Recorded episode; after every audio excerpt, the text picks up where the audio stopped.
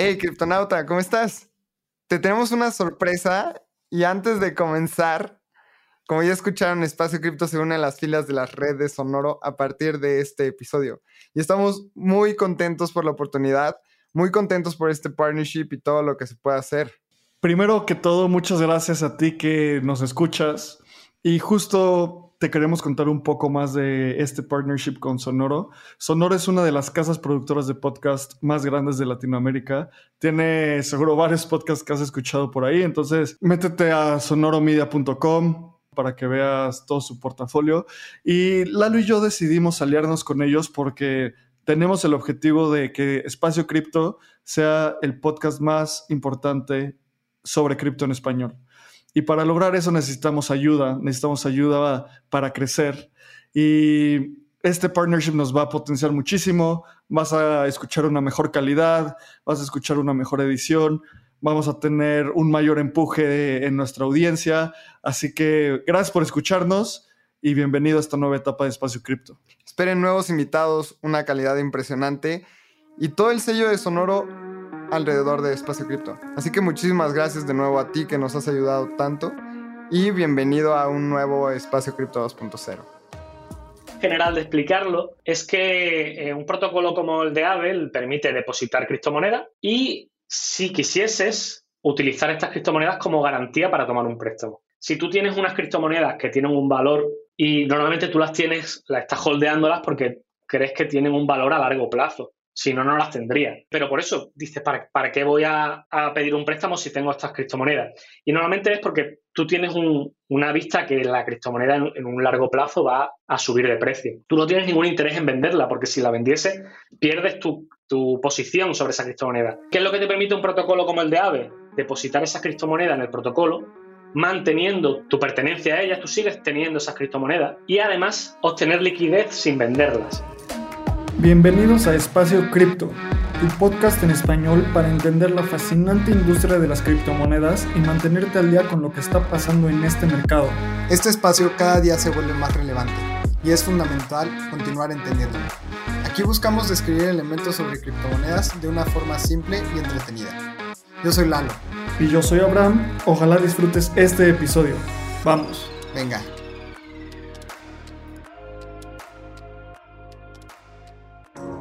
Usar, comprar y vender Bitcoin y otras criptomonedas es más fácil de lo que te imaginas. Bitso es la primer plataforma regulada en Latinoamérica que te brinda acceso de forma simple y segura. Puedes comprar Bitcoin desde tu celular, profundizar tu trading con herramientas especializadas o potenciar tu negocio con los beneficios de esta tecnología. Únete a Bitso y libera tu dinero. Hey, ¿qué onda? Bienvenidos a un episodio más de Espacio Cripto. Y ahora se han dado cuenta que estamos haciendo episodios de temas de DeFi. Este es un episodio que me tiene muy emocionado porque es un proyecto que personalmente creo en él. He estado dentro de la comunidad y he estado bien al pendiente del proyecto y ahora tener a gente del proyecto en, en este podcast de Espacio Cripto para mí es algo muy especial. Hoy con nosotros está Pablo Candela. Él es Technical Support y Community Manager eh, de AVE. Y AVE es un proyectazo, estamos muy contentos ahora mí y yo de tener a alguien de AVE. Pablo, ¿cómo estás? Hola Eduardo, un, placer estar aquí, la verdad es que emocionado y, y, con ganas de empezar. Pablo, muchas gracias por venir. Justo antes de empezar a grabar hablábamos de lo interesante que es las finanzas descentralizadas, las organizaciones descentralizadas, así que sabemos que seguro tienes una vida muy ocupada y gracias. Y pues también muy emocionados porque pues se, acaba de listar a Ben Bitso. Entonces, toda la gente que está escuchando ahorita, esperamos que le ayude a entender qué sabe, para qué funciona, cómo, cómo sirve. Y venga, vamos a hablar de todo eso. Pablo, para empezar, cuéntanos un poco. A mí se me hace siempre súper interesante entender cómo alguien acaba en cripto y cómo alguien acaba trabajando full time en cripto, porque muchos empezamos tal vez como un interés o una pasión y terminamos dedicando nuestra vida a esta industria. Entonces, ¿tú cómo entraste en cripto y en DeFi? Un placer, Abraham, que nos haya saludado. Eh, la verdad es que en mi caso tengo mucha suerte de, ser uno de los ejemplos de que uno puede empezar en, una comunidad de criptomonedas y básicamente unirse a un proyecto y, y empezar por allí. Yo personalmente en 2017 ya escuché, escuchaba sobre Ethereum, o sea, yo, yo, llegué un poco tarde porque Ethereum ya empezó antes y más Bitcoin, pero en 2017 ya escuché un poquito sobre Bitcoin, sobre Ethereum y empecé a investigar simplemente pues, los proyectos que había en Ethereum, porque a mí Bitcoin me resultaba muy interesante, pero Ethereum literalmente como, como informático que soy me, voló la mente. El hecho de, de la existencia de los smart contracts para mí era totalmente eh, brutal la idea de que pudiesen existir contratos inteligentes independientes de nadie, sin ningún tipo de intermediario, y que permitieran interacciones, pues, por así decirlo, sin eso, como he dicho, sin ningún intermediario. Por aquel entonces, en enero de 2018, eh, encontré la comunidad de, de Ethlen, que era el proyecto inicial anterior a AVE, eh, donde pues vi la posibilidad de eso, de utilizar los contratos inteligentes para hacer contratos personales entre personas de tal manera que una persona depositaba unos tokens como garantía en un contrato inteligente y otras personas podían ver qué garantía existía, qué términos existían en un contrato y decidir si querían prestarle, prestarle otras criptomonedas a ese, a ese prestamista inicial. Y entonces todo esto se realizaba con contratos inteligentes. Eh, yo empecé en la comunidad, simplemente me, me, gustaba mucho el proyecto, me gustaba la idea de lo que se estaba creando. Al final préstamos sin intermediario, eh, utilizando la tecnología blockchain. Y a, mediados de ese año empecé pues simplemente a gestionar el soporte técnico. Simplemente pues, a resolver dudas técnicas de cualquier persona que, tenía, que le gustaba eh, la idea, el proyecto. Y a finales de, ese año, si no me equivoco, es cuando se, cambió el nombre a AVE y empezó a trabajarse sobre, sobre la idea de un protocolo ya a gran escala que permitiera tanto depósitos de cualquier persona como, usando esos depósitos como garantía, tomar prestado. Y realmente Etlen es la idea previa a lo que generó el, el protocolo de AVE. Pablo, muchísimas gracias por esta explicación. Y ahora cuéntanos un poquito de ti. ¿Cómo fue que, o sea, nos estabas contando que eras parte de la comunidad, pero cómo fue ese proceso de decir, ok, estoy participando en la comunidad como alguien más, a pasar a trabajar full time en AVE? ¿Cómo fue ese proceso?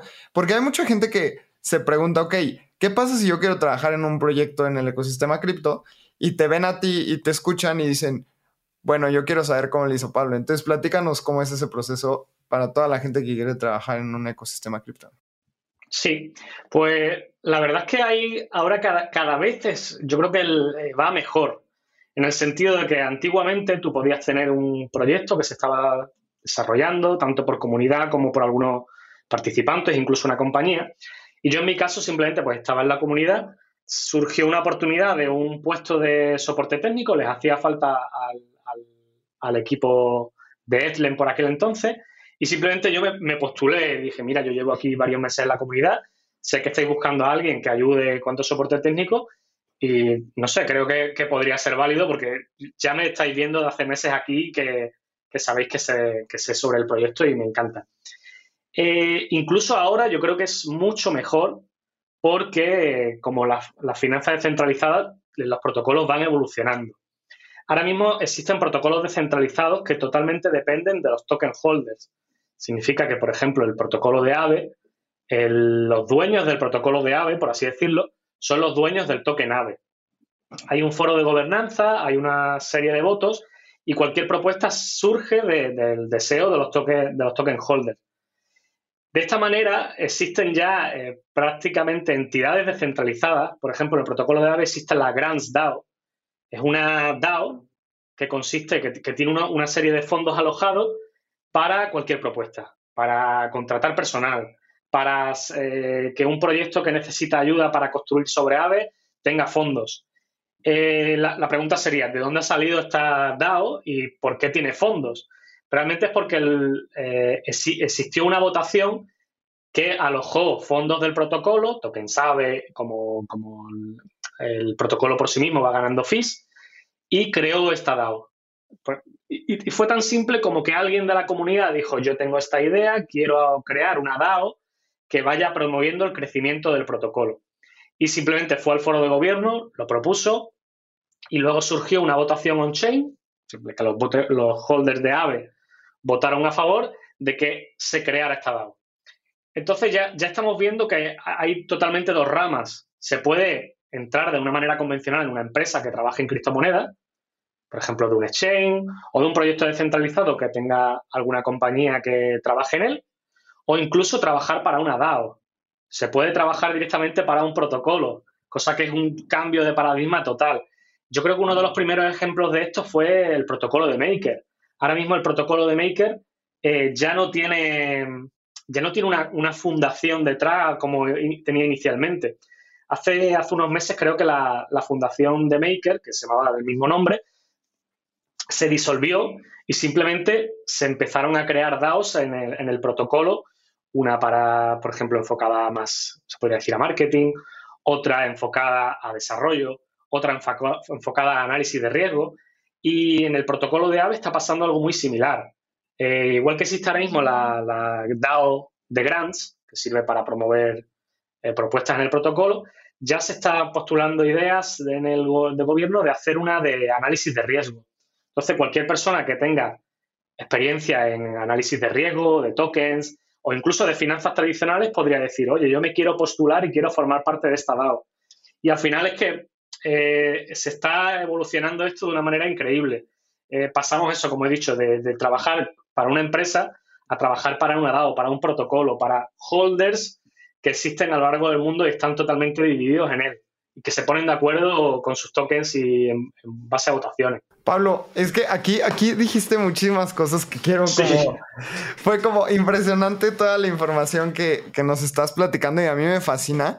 Y creo que para todas aquellas personas que nos escuchan, mencionaste una palabra clave en toda, toda la historia que nos contaste, que es DAO. Entonces, ¿nos puedes platicar un poco sobre qué es una DAO y cómo funcionan? Sí, eh, una DAO, refiriéndonos a, los términos, es una organización descentralizada eh, autónoma. Significa que es una entidad por sí misma que no depende centralizadamente de una compañía, de un CEO, no es que exista una serie de personas que decidan sobre ella, sino que la, pertenencia a esta es descentralizada en lo máximo que se puede, evidentemente. Por ejemplo, en el caso del protocolo de AVE, el protocolo en sí mismo es una DAO que la controlan los dueños del token AVE. Por darte un ejemplo, si alguien quiere, si se quiere añadir un nuevo activo en el protocolo, se requiere una votación donde los holders deciden sí o no a que se añada ese activo para poder promover esta votación, alguien o una serie de personas, porque puede ser un grupo, eh, necesita al menos el 0,5% de los tokens AVE eh, para poder crear esta propuesta y que esa votación sea respaldada positivamente. Entonces ya estamos pasando a que no es que tú necesites contactar a un exchange que tiene un CEO y decide qué activo se añade o no, sino que tú realmente te pones de acuerdo con una comunidad enorme en generar una votación de decir, yo tengo este activo, me parece muy interesante, el protocolo crecería si lo tuviese, y generas una votación. Entonces, todas las personas que tienen tokens AVE votan sí o votan no. Entonces, ya pasamos de un proceso, imagínate las finanzas tradicionales, centralizado, donde una entidad decide, este activo vale, este no, eh, este, esta idea no nos gusta, a que eh, en el mundo existen creo que ahora mismo existen más de 60.000 o 70.000 holders de AVE. Entonces estamos diciendo que en el mundo ya hay más de 70.000 personas que pueden o no ponerse de acuerdo en qué surge o cómo crece el protocolo. Y de la misma manera, pues dentro de una DAO, dentro, por ejemplo, de la DAO de AVE, se pueden crear sub-DAOs. Entonces, eh, los holders de AVE deciden que este equipo, que pueden ser multitud de personas a lo largo del mundo, lo han decidido que se van a encargar de esto. Se van a encargar de esta funcionalidad, se van a encargar de promover distintos servicios o funcionalidades. Por darte un ejemplo de unas cuantas votaciones que han surgido en el protocolo, como he dicho, la DAO de Grants. ¿Y cómo funciona la, la DAO de Grants? Pues simplemente tienen un budget, tienen una serie de fondos alojados para ella y hay una serie de miembros. Y ellos se encargan en decidir cómo se, se distribuyen esos fondos, que al final lo que buscan es que el protocolo crezca porque se usan, porque se, crean nuevas funcionalidades, porque hay un equipo que quiere crear una funcionalidad sobre el protocolo y necesita ayuda, pues pueden recibir, recibir una, una grant. O, por ejemplo, incluso acaba de surgir, o hace un, hace un mes más o menos, una compañía, eh, digamos, tradicional, que se llama Gauntlet, que se encarga de análisis de riesgo. Y esta compañía ha creado una votación en el foro de gobierno de AVE y ha dicho, mira, nosotros ofrecemos este servicio, eh, que en este caso sería análisis de riesgo de los activos eh, que existen en, AVE. Eh, y ha puesto un budget, ha dicho, nosotros ofrecemos proporcionar este servicio a la DAO, a los, al protocolo, por este budget, por estos fondos. Y han, han, traído una propuesta al foro de gobierno y ha salido positiva. Entonces, donde antiguamente tú tenías que ponerte en contacto con una compañía y decirle, mira, yo tengo este servicio, creo que os podría interesar, eh, ¿os parece bien esta cuota mensual? ¿Os parece bien este, este pago por mi servicio? En este caso se ha hecho a la DAO. Realmente una compañía ha puesto una votación eh, para, para, los holders de AVE requiriendo por esos servicios una, prestación y ha salido un voto positivo, igual que podría haber salido negativo. Entonces estamos teniendo ya pues, una evolución de, general de las finanzas, no solo de criptomonedas, sino que una compañía cualquiera, imagínate, de marketing o de, o de análisis de riesgo o, que, o de desarrolladores, ofrece su servicio a una DAO y, si sale la votación positiva, al final tienen un contrato, se podría decir, por, ofrecer esos servicios. Em, recientemente, por ejemplo, ha salido una votación, o estaba viendo una votación para una DAO de análisis de riesgo. Inicialmente un periodo de tres meses. Entonces, aquí estamos viendo cómo evoluciona todo de, unas finanzas tradicionales donde tú simplemente pues, le mandas un email a alguien y le dices, oye, ¿te interesaría mi producto o mi servicio? A realmente meterte en un foro, decir, oye, yo tengo esta idea, es muy buena, a ver qué os parece, crear una votación y trabajar para una DAO pero no solo como un individuo, sino compañías incluso que ofrecen sus servicios. Y la verdad es que me parece a mí totalmente una evolución y, un cambio de paradigma. Sin duda alguna, esto, las DAOs son una nueva forma de organización social y a mí se me hacen fascinantes por cómo están apalancadas de tecnología y esta forma de organización trasciende, como tú dices, fronteras, dónde están y qué, qué, qué servicio ofrece cada una de las personas que trabaja para la DAO también otra cosa que me encanta es este, estos ejemplos y bromas como pues Bitcoin no tiene un CEO o si tú quieres hablarle a, no sé, a que apague nave, pues medio que a quién le mandas un mail, ¿no? O sea, sí, están las empresas alrededor que ayudan a, a soportar el protocolo, pero no puedes apagar el protocolo per se. Entonces, eso me da mucho pie a entrar en el caso de uso de lo que hace AVE, ¿qué es ese punto que, está solucionando este protocolo? Entonces, ¿nos podrías contar cuál es el caso de uso de lending y borrowing de cripto en, en AVE? O sea, de pedir prestado y prestar cripto en este protocolo descentralizado. Claro. Eh, realmente la, forma más general de explicarlo es que eh, un protocolo como el de AVE permite depositar criptomonedas y si quisieses utilizar estas criptomonedas como garantía para tomar un préstamo. Hay muchas personas que no tienen interés en tomar un préstamo y esto es totalmente válido. Entonces, lo que, lo que les permite el protocolo de AVE es simplemente poner a trabajar esos activos de una manera descentralizada, porque tú alojas esos activos en un contrato inteligente y si alguien los quiere tomar prestados, debe poner una garantía que sea superior a esos activos. Entonces, lo que permite es que al final personas holders que tienen activos en sus carteras la pueden poner en un protocolo como el de AVE y recibir pues interés de depósito. Y la pregunta normal es, ¿por qué alguien va a querer tomar prestado si ya tiene criptomonedas que tienen un valor superior a su préstamo? Esta es la, pregunta más, típica y más obvia. Eh, básicamente es porque si tú tienes unas criptomonedas que tienen un valor y normalmente tú las tienes, las estás holdeándolas porque crees que tienen un valor a largo plazo, si no, no las tendrías sino en vez de tener esas criptomonedas, pues a lo mejor tendría dinero fiat, aunque bueno, en, muchos, en caso de muchos países de Latinoamérica, por desgracia, no es, no es la mejor opción en muchos casos. Eh, pero por eso, dices, ¿para, ¿para qué voy a, pedir un préstamo si tengo estas criptomonedas? Y normalmente es porque tú tienes una vista que la criptomoneda en, un largo plazo va a subir de precio. Tú no tienes ningún interés en venderla, porque si la vendiese, pierdes tu, tu posición sobre esa criptomoneda. Eh, ¿Qué es lo que te permite un protocolo como el de AVE? Depositar esa criptomoneda en el protocolo, manteniendo tu eh, custodio, o sea, tu, pertenencia a ellas, tú sigues teniendo esas criptomonedas y además obtener liquidez sin venderlas. Significa que yo puedo, eh, por ejemplo, depositar Ethereum en, en, el protocolo de AVE, tomar un préstamo en DAI o en USDC, en una moneda estable, de manera que tengo liquidez para cualquier gasto que necesite. Imagínate que necesito pagar una factura eh, tengo Ethereum, pero no quiero venderlo porque digo, mira, es que de aquí a dos meses yo creo que el Ethereum va a subir de precio.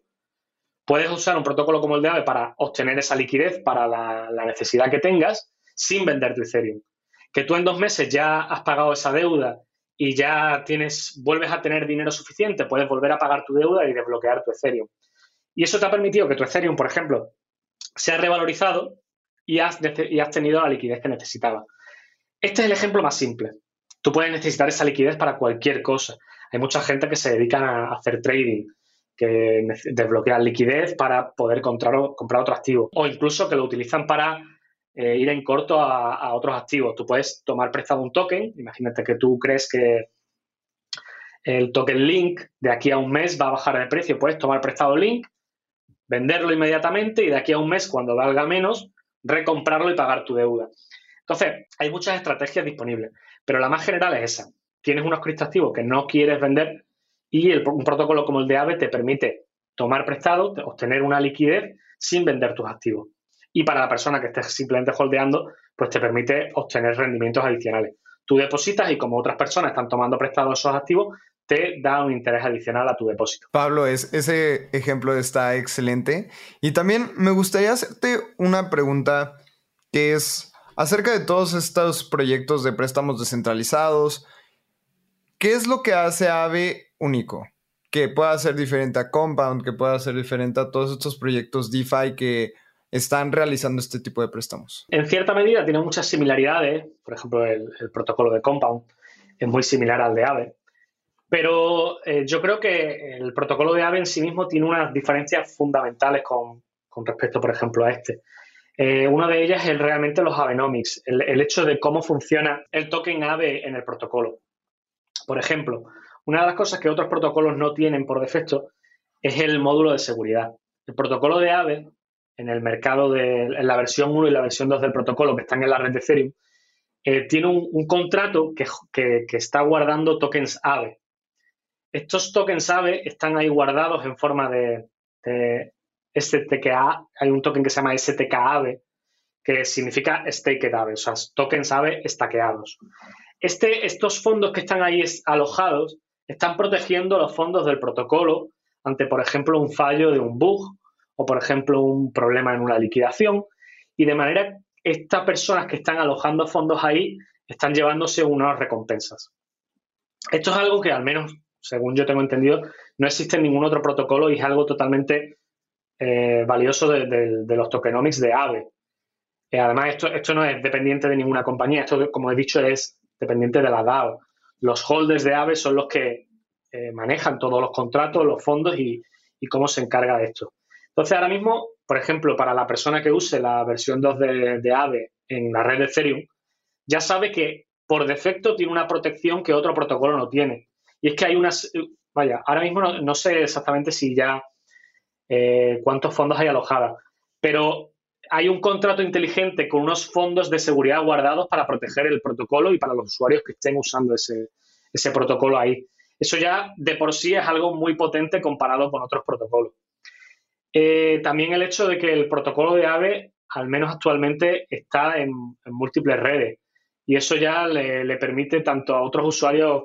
Eh, ahora mismo la red de Ethereum, por desgracia, es un poco complicada de usar en cuanto al coste. Hay transacciones que cuestan, eh, sobre todo porque ha subido mucho el precio del Ethereum en sí mismo, las transacciones pueden costar 100, 200 dólares, cosa que es insalvable para pequeños holders. Si alguien quiere depositar una pequeña cantidad de DAI o de USDC, dice, pues no puedo usar el protocolo la red de Ethereum. Pero lo bueno es que existen instancias del protocolo, por ejemplo, la red de Polygon, o recientemente, justo ayer, se lanzó el protocolo, una instancia en la, red de Avalanche, donde el costo de transacción es céntimos comparado con el uso de la red en la red de Ethereum. Y, y vaya, el, simple hecho de la gobernanza, de, saber que este protocolo no está gobernado, por así decirlo, por una serie de actores sin más, sino por todos los holders de AVE. Eh, ya, da mucha paz de mente de saber que no es que hay alguien que está manejando estos contratos y la protección de ellos depende de él, sino en este caso en, el, en la DAO de AVE, pues más de 70.000 holders son los que se dividen esta responsabilidad y además son los que tienen más incentivo a protegerlo, porque si el protocolo AVE va mal, evidentemente el token por sí mismo se verá afectado. Creo que una de las formas más interesantes de entender justo estos diferenciadores es uno de los puntos que dijiste al final, qué tan fácil es de usar. Y uno de los puntos más importantes para qué tan fácil es de usar un protocolo descentralizado es qué tan caro es. Hoy estamos en esa fecha donde el precio para usar un, protocolo es muy alto. Es como en los 70 si tú querías tener un megabyte de memoria, te costaba tal vez miles de dólares y hoy un megabyte de memoria te cuesta centavos o menos de centavos. Te puedes comprar, eh, puedes comprar espacio en la nube en segundos por precios bajísimos, ¿no? Entonces, poco a poco estos protocolos van a ir escalando y van a tener un mayor impacto en la sociedad yo creo que vamos a utilizar DeFi como utilizamos hoy el Internet. No sabemos qué pasa atrás, pero simplemente picamos botones y todo funciona. Ese es el futuro de DeFi desde mi punto de vista. Y Pablo, también me encantaría entender cómo funciona el protocolo per se. Ya hablamos del caso de uso y hablamos de las diferencias entre AVE y otros protocolos de lending en, DeFi. Pero ¿cómo funciona AVE? O sea, ¿qué son esas tuercas y esas palancas que pasan detrás de, cuando una persona conecta su Metamask y pica un botón de, prestar activos o de pedir un préstamo? Pues realmente es, o sea, evidentemente es técnico, pero es muy sencillo porque realmente cuando una persona está interactuando con el protocolo, está simplemente eh, llamando o, usando un contrato inteligente. Este contrato inteligente pues tiene una serie de funciones y una es depositar, otra es tomar prestado, eh, un, par de, funcionalidades que se me había olvidado mencionar y también lo hacen diferente el protocolo son, por ejemplo, los préstamos flash, el poder tomar eh, préstamos con una, tasa de interés estable. Eso es algo que también diferencia la volatilidad de otros protocolos en cuanto al interés. Y realmente la ventaja de eso, de un, protocolo como el de y, cómo funciona, es que tú tienes una serie de contratos inteligentes en la, en la red que sea, por ejemplo, la red de Ethereum o como he dicho, la red de Polygon o en la red de Avalanche. Y no es que a ti te haga falta usar una página web, una aplicación, eh, una interfaz en específico. Realmente si una persona es suficientemente técnica, podría irse a Etherscan o podría incluso montarse su propio nodo de Ethereum, interactuar con su propio nodo y mandar las transacciones. Evidentemente no vamos a esperar que todo el mundo haga esto porque es, es mucha complejidad y mucho trabajo. Pero al final lo que tú estás haciendo simplemente es mandar transacciones a la red de Ethereum que son una interacción con el, con el protocolo en sí mismo. Porque como he dicho, el protocolo no, nadie puede tirar abajo el protocolo porque para tirar abajo el protocolo tendrías que tirar la red entera. Para tirar una red entera como Ethereum, ¿cómo tendrías que tirarla? Tirar todos los nodos de la red prácticamente. Y estamos hablando de que una red tiene una serie de nodos a lo largo del mundo. No es que, cualquier persona evidentemente con, un ordenador con la capacidad para tener ese blockchain ahí guardado, podría tener un nodo y no depender de nadie. Entonces, al final la manera en la que funciona es eso. Eh, es, el protocolo está en la red, es una serie de contratos inteligentes y tú, lo que estás haciendo con tu MetaMask es realmente hacer esas interacciones de una manera sencilla a través de una interfaz. Por ejemplo, está la interfaz de app.ave.com o, por ejemplo, de FiSaver o Instadap. Una de las cosas que cambia con, respecto a las finanzas tradicionales es que no tienes que usar una, página web o una interfaz en específico. Puedes crear la tuya, puedes usar la de cualquier proyecto. Hay incluso proyectos que crean su propia interfaz sobre otras y te dan un beneficio o te permiten grapear los tokens. Eh, por ejemplo, hay protocolos que se encargan de permitirte depositar tus depósitos de AVE, por ejemplo, en el caso de Curve. Entonces, al final lo que se crea es una, una simbiosis y es lo que también se dice los money legos de que existen en, el blockchain. No es que tú tengas que pedir permiso a alguien para usar el protocolo de AVE.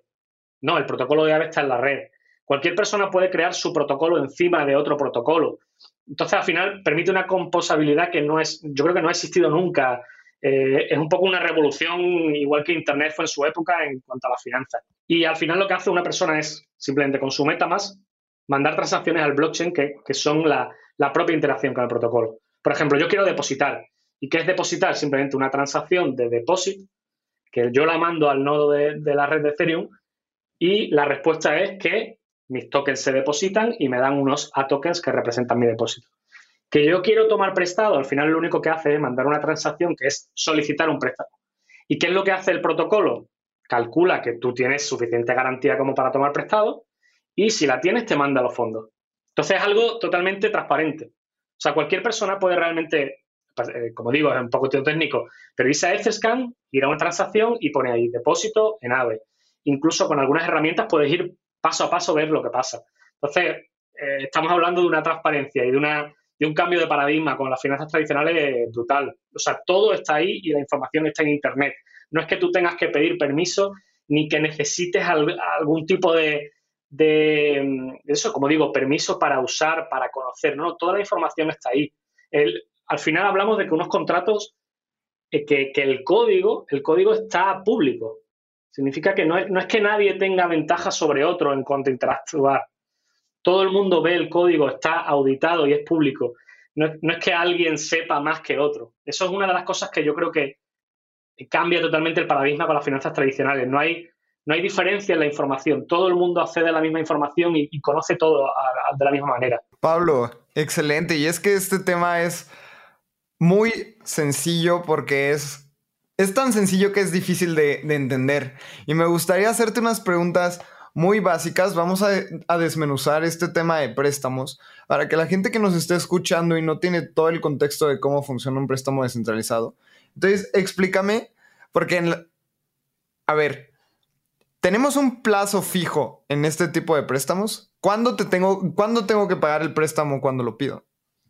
Eh, no existe ningún tipo de plazo únicamente el plazo lo indica cómo de seguro está siendo tu posición. Imagínate que yo estoy usando Ethereum como garantía para tomar un préstamo de, USDC. ¿En, qué, en qué, es lo que me limita el tiempo? Simplemente que yo tenga suficiente Ethereum para cubrir mi préstamo en valor. Entonces, imagínate que mi Ethereum vale 1000 y yo saco un préstamo de 300 eh, USDC. Imagínate que en un tiempo el Ethereum de 1000 vale a 500. Ahí ha habido una bajada de precio que ha podido provocar que mi préstamo se termine. ¿Por qué? Porque a lo mejor yo no tengo suficiente garantía para cubrir mi préstamo. Ok. ¿Cuál es la, otra cosa que afecta? El, el, interés. Tú cuando pides prestado, evidentemente vas acumulando unos intereses.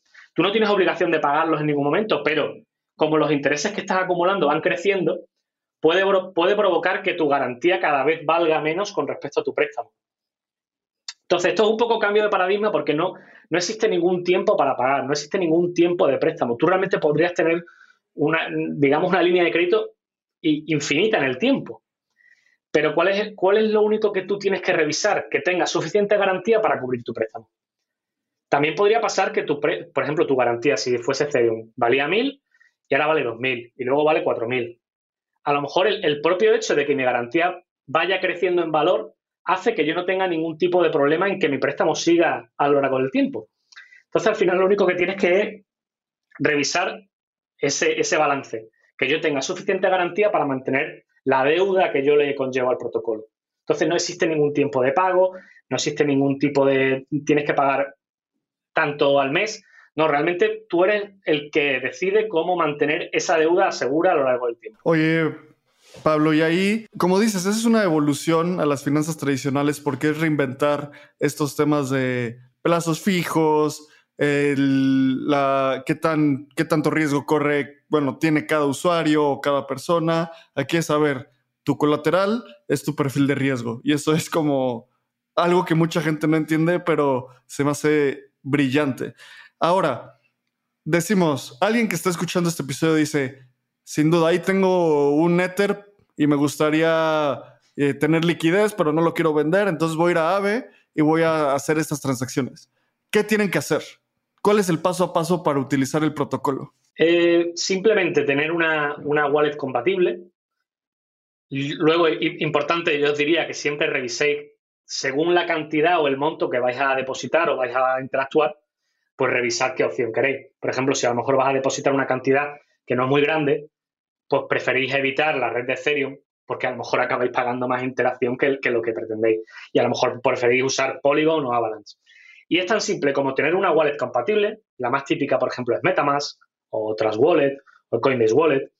Eh, tenéis que mirar que vuestra wallet eh, tenga soporte a la red que queréis usar. Por ejemplo, Metamask eh, da soporte tanto a Ethereum como a Polygon como a Avalanche. Y es tan fácil como conectar tu wallet a una interfaz válida. Por ejemplo, app, la app.ave.com es una interfaz que te permite usar todos los mercados. O, por ejemplo, Instadapp es una interfaz que te permite usar Ethereum y Polygon. Y es tan simple como conectar tu wallet ahí. No sé, entiendo que muchos la habréis usado, pero vaya, por ejemplo, en Metamask es simplemente darle un botoncito y te sale un pop-up en Metamask que dice, ¿quieres conectarte a esta interfaz? Y le dices que sí. Y es tan simple como eh, mandar las transacciones que te requiere una, interacción. Por ejemplo, si yo quiero depositar eh, DAI, pues simplemente necesito mandar dos transacciones. Una para aprobar, que significa quiero permitir que esta interfaz o este contrato, este protocolo eh, tenga, pueda depositar mis tokens y luego depositar. Y con esas dos transacciones ya automáticamente los activos están en el protocolo. Y además en tu wallet tú recibes unos A tokens que representan tu depósito. Entonces, por ejemplo, si yo deposito 100 DAI, recibo en mi, en mi wallet 100 ADAI en el mercado, por ejemplo, de, Ethereum. Y esos 100 ADAI van creciendo automáticamente porque estoy ganando intereses. Eso es algo también muy, muy interesante que tú puedes ver tu wallet desde Etherscan o desde cualquier explorador y ves cómo los, los tokens que representan tu depósito van creciendo a lo largo del tiempo porque estás ganando intereses. Y tras depositar, lo mismo. Tú si quieres, si, si depositas un activo que vale como garantía, puedes acceder a la sección de tomar prestado y prestar según el valor de tu garantía. Si tú depositas 100 DAI, como lo máximo que puedes tomar prestado con DAI creo que es un 75%, pues podrías tomar prestado 75 DAI de otro activo. También te digo, nunca recomiendo yo tomar prestado el máximo. Cuando estás tomando prestado el máximo, estás muy cerca de la liquidación y del riesgo. Pero bueno, cada uno al final es responsable de cómo quiere gestionar su posición y cuán, cuán arriesgada quiere que sea. Pablo, y ahorita mencionaste algo interesante que ahora me gustaría que nos platiques. Hemos estado hablando mucho del lado de pedir un préstamo, pero ¿qué pasa si yo quiero ganar un interés sobre las criptomonedas que yo tenga, ya sea DAI, ya sea Ethereum? ¿Cómo es este proceso? Más o menos... Eh, explícanos el proceso de si yo tengo cripto, entonces también puedo ganar dinero en, en AVE. Sí, lo bueno es que los procesos son muy similares, porque para, por ejemplo, para tomar prestado, primero tienes que depositar.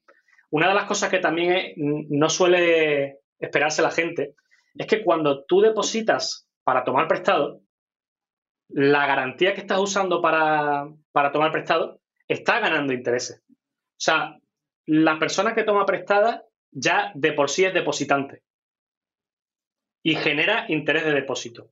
Entonces, simplemente para depositar es lo mismo que he indicado antes, pero sin tomar prestado. Tú llegas a la interfaz, le das a depositar e inmediatamente tras depositar ya estás generando intereses. ¿Por qué? Porque hay otras personas que están tomando prestado. Es muy importante, eso sí, que, que quien esté interesado revise el interés de depósito. Por ejemplo, porque el interés de depósito que se paga básicamente depende en cómo de popular es una, criptomoneda para ser tomada prestada. Por ejemplo, las monedas estables por, normalmente son las monedas que más se toman prestado. Y si os vais a la interfaz de AVE, veréis que justamente estos son los que tienen un interés de, depósito más alto. ¿Por qué? Porque normalmente las personas que tienen un activo volátil buscan tener un préstamo en una moneda estable. Eh, por ejemplo, Ethereum es un activo que tiene su rendimiento, pero muy poquito. ¿Por qué? Porque normalmente la gente no lo toma prestado, sino que únicamente lo usa como garantía. Entonces, al final, eh, esto es otra de las cosas que, como he dicho, es transparente. la dinámica en la que se generan los intereses no depende de que una entidad diga, no, vamos a dar un 3% en DAI. No, no, realmente el interés que se paga por depositar DAI viene básicamente porque hay gente que lo está tomando prestado. Entonces, el interés que están pagando los que toman prestado va a los que depositan. Oye, Pablo, y también algo que se me hace muy interesante es cómo interactuar con el protocolo? Porque tú dijiste un par de, de, sitios donde la gente puede ir y conectarse, pero también hay un chorro de sitios que ya simplifican mucho ese proceso. En un lugar puedes ver un dashboard con todos los, con todas las tasas de todos los activos. ¿Tú cuáles recomiendas para interactuar? No solo para conectarte con el protocolo, sino alguna página que te ayude a identificar cuál es el mejor camino. Sí, pues evidentemente como interfaz para interactuar diría app.ave.com, más que nada porque todos los mercados están ahí. No es que tengas algunos sí, algunos no. Y como servicio, pues yo recomendaría mucho, por ejemplo, en la red de Ethereum está DefiSaver. Es, un, es una smart wallet que está encima del protocolo. Evidentemente, clarificar que no es ningún tipo de consejo de inversión ni nada y que tengáis, tengáis mucho cuidado Y, y, evaluéis qué queréis usar y qué herramienta queréis no usar. Pero, por ejemplo, me parece muy interesante smart wallets como DefiSaver o Instadap, que aparte de lo que el protocolo te aporta por defecto, te permiten lógica nueva. Por ejemplo, DefiSaver e Instadap eh, tienen una lógica que permite que si tu préstamo va a ser liquidado, eh, la Smart Wallet por sí misma cierra tu, préstamo. Significa que te puedes evitar la penalización de liquidación porque la propia Smart Wallet te liquida a ti mismo, o sea, paga tu deuda con tu garantía y te evita esa penalización. Luego, sitios muy, muy buenos que yo recomendaría también son eh, zapper.fi, es un, es un, panel donde puedes revisar cualquier tipo de, protocolo, no solo el de AVE. Tú a lo mejor pones ahí tu, eh, la dirección de tu cartera y te sale todos los depósitos que tienes en AVE, todos los depósitos que tienes en, por ejemplo, en Compound, eh, si tienes liquidez en Uniswap. Entonces te lo engloba todo. Otra, por ejemplo, es thebank.com o, o, también alguna muy interesante que, podría ser, eh, hay un servicio que te da notificaciones que se llama HAL, H-A-L, eh, y por ejemplo, si tú vas a ser liquidado, te, llega una notificación al correo y te dice, cuidado que tu, tu factor de salud ha bajado de este umbral para, para evitar, por ejemplo, una liquidación. Y yo creo que cada vez se van a ir creando más, porque al final esto es, como he dicho, es un, o sea, es un ecosistema totalmente abierto. No es que alguien tenga que pedir permiso para construir una nueva herramienta, sino que está libre de hacerlo. Y las DAO, las DAO están al final dando grants, dando ayudas para que todo este tipo de, herramientas sirvan. Por ejemplo, hace poco, eh, creo que viene de la Grants DAO, hay una herramienta que creo que se llama Cono, Cono.finance, creo que ha creado esto, unos contratos inteligentes que te salvan de la liquidación en Polygon. Eh, y al final todo esto es cada día, e, e, es muy complicado porque cada día hay que estar revisando proyectos nuevos. Al final, como muchas veces dicen, un mes, eh, un día en DeFi es un mes en, las finanzas tradicionales y es imposible llevar, llevar eh, el, tiempo de, de, darse cuenta de todo lo que pasa. Pero la verdad es que estos son ejemplos de algunas herramientas, pero cada día aparecen alguna nueva y son muy, muy interesantes de, evaluar. Pablo, y bueno, ya vamos a empezar a cerrar, pero sin antes preguntarte, ¿cuál es el futuro de AVE como empresa? Eh, pues yo creo que hay muchas cosas por venir. No, no puedo contar mucho, como os podéis imaginar. Pero básicamente la, empresa, la compañía de AVE, al final lo que busca, bueno, ya tiene cierta, eh, cierta experiencia en, en todo lo que es el desarrollo en ecosistemas abiertos, descentralizados. Y el CEO Stani hace un poco de tiempo pues ya comentó que, podía surgir una, red social descentralizada y yo creo que con el tiempo iremos viendo más, cosas al respecto. Eh, yo como digo, no, no puedo contar mucho, pero espero que, de aquí a poco se vayan viendo cada vez más cosas. Y al final lo que, lo que busca la compañía es eso, crear servicios que, que sean descentralizados y que al final, llegado a su punto, puedan tomar rumbo totalmente por parte de la comunidad. Que no sean dependientes de, un actor o una compañía o de una entidad específica, sino que formen parte de la comunidad y sean llevados por la comunidad.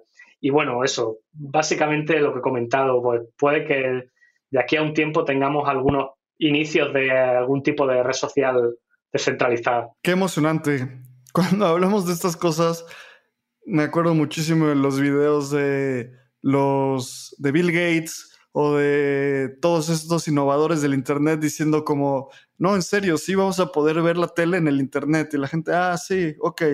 Luego me avisas cuando pase y luego Netflix. Ya sabes, solo ves la tele en el Internet. Entonces, evoluciona esto de una forma exponencial y hay que, no hay que intentar entenderlo porque nuestros cerebros no entienden la evolución exponencial, solo hay que vivirlo y estar cerca de esta industria. Y Pablo, como decía Lalo, vamos cerrando siempre hacemos esa pregunta a todos nuestros invitados y es, si tú pudieras decirle algo a Satoshi Nakamoto, ¿qué le dirías? Mm, creo que es la más obvia, pero gracias, porque el, o sea, simplemente la, idea y la incepción que, que creó es algo que, ha permitido una evolución tan brutal de, decir, de no, de no depender de unas entidades centralizadas, de poder crear tanto en comunidad me recuerda un poco quizá como, como empezó Internet, donde había redes de redes y todos se interconectaban y, al final no, no, dependías tanto de un proveedor, sino que era un poco todo geeks y todo comunidades. Y yo creo que esto es el paso siguiente, al final eso, darle las gracias a Satoshi Nakamoto porque Bitcoin, o sea, tanto como reserva de valores, pero simplemente la propia idea de, de las finanzas aparte, o sea, de totalmente descentralizar, descentralizar las finanzas quitando que sea más o menos en smart contract, eso es lo de menos. El hecho de, esa, de esa idea generarse y poder permitir la evolución, porque yo creo que sin esa, sin la idea de Bitcoin no podríamos haber llegado al menos tan rápidamente a lo que estamos llegando. Entonces, quedará muy simple, pero simplemente gracias. Pablo, buenísimo. Pues muchísimas gracias por estar en este episodio de Espacio Cripto. Cuéntanos cómo la gente puede aprender más de AVE, cómo puede contactarte, si tiene alguna pregunta, a dónde ir. Explícanos cómo, cómo llegar a ti. La compañía como tal tiene la página ave.com, pero si lo que queréis realmente es entrar en Ave, el protocolo, la DAO, os recomendaría avegrants.org. Ahí tenéis la, página de la, de la Grants DAO, donde si tenéis cualquier idea, cualquier eh, cosa que queréis desarrollar, podéis tener una ayuda. Eh, por ejemplo, también está el foro de gobierno governance, Ahí más o menos se conectan todos los holders y van brindando ideas. Eh, como digo, cuando digo de la Grants DAO, no os limitéis a yo no soy desarrollador. No pasa nada. A lo mejor tenéis la idea de que simplemente queréis crear una comunidad eh, LATAM sobre AVE, sobre la DAO, sobre cripto. Pues yo creo que, será bienvenida. Eh, tenemos el Discord, ave.com barra Discord, eh, ahí tenemos incluso un chat en español donde me tenéis amigos, tenéis muchas personas de la comunidad. Y, la verdad es que eso, realmente os, diría que, os vayáis al, foro de gobierno, a la Grants, si tenéis interés. Y si queréis saber sobre AVE, tanto como usuario como, o como desarrollador, está la, documentación en docs.ave.com barra portal. Y ahí tenéis toda la documentación, tanto usuario, desarrollo, liquidaciones, flash loans, todo, todo, todo bien explicado. Buenísimo, Pablo. Pues, Pablo, muchísimas gracias por venir. Siempre es padrísimo hablar con la gente que está construyendo los protocolos y que nos ayuda a entender un poco más cómo funciona. A nosotros nos puedes encontrar en nuestro Telegram en Espacio Cripto. A, mí me puedes encontrar como arroba abramcr en Twitter. Lalo. A mí me pueden encontrar como arroba lalocrypto. Y suscríbanse a nuestro newsletter. Abraham y yo estamos muy contentos de, esta nueva fase de Espacio Cripto. Se llama Despegando. Puedes ir a despegando.espaciocrypto.io o a newsletter.espaciocrypto.io, en donde escribimos una vez a la semana acerca de noticias del, del ecosistema cripto, y qué estamos leyendo, además de por fuera del espacio cripto y un free writing que escribimos Abraham y yo una semana y una semana. Así que muchas gracias por escucharnos. Pablo, muchas gracias por venir. Nos escuchamos en la siguiente. un placer. Muchísimas gracias por tenerme.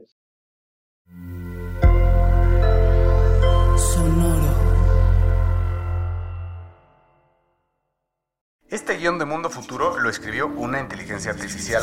Imagina un mundo donde la tecnología se convierte en una extensión natural de nuestras vidas. Donde cada experiencia se eleva a niveles inimaginables de simplicidad. Un mundo donde los límites se desdibujan y las ideas se hacen realidad con un solo toque. El mundo cambiará más en los próximos 10 años que en los últimos 100. Yo soy Jorge Alor. Yo Mario Valle. Y yo Jaime Limón. No te pierdas Mundo Futuro, el principio del fin. Disponible en cualquier plataforma de podcast. Mundo Futuro. Mundo Futuro.